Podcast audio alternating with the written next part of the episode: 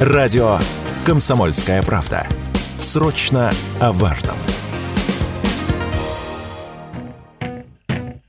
Россияне все чаще становятся банкротами, следует из свежих данных Федресурса. Основание для банкротства – это когда ваши долги выше стоимости вашего имущества. За первые шесть месяцев этого года процедуру банкротства в России прошли свыше 160 тысяч граждан. На треть больше, чем за тот же период 2022 года. И это может немало сказать о процессах, характерных для российской экономики последних 10 лет, сказал Радио КП экономист Семен Новопрудский.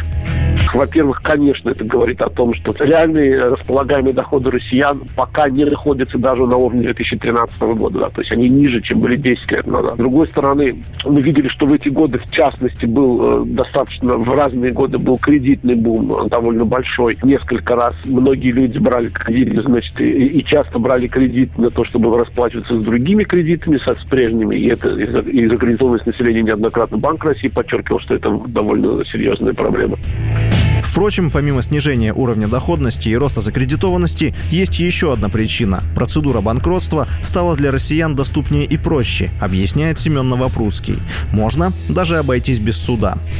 Но, с другой стороны, это еще и свидетельство того, что сам, сама процедура заработала. То есть очень важно понимать, что у этого роста есть еще просто такой компонент, что просто сам механизм э, прохождения процедуры банкротства. Во-первых, внесудебная процедура, которая была введена позже, чем судебная, она позволила многим людям в ускоренном порядке с относительно небольшими долгами признавать себя банкротом. Это, в общем, на самом деле важная вещь для людей, потому что позволяет им э, законно не платить по своим долгам.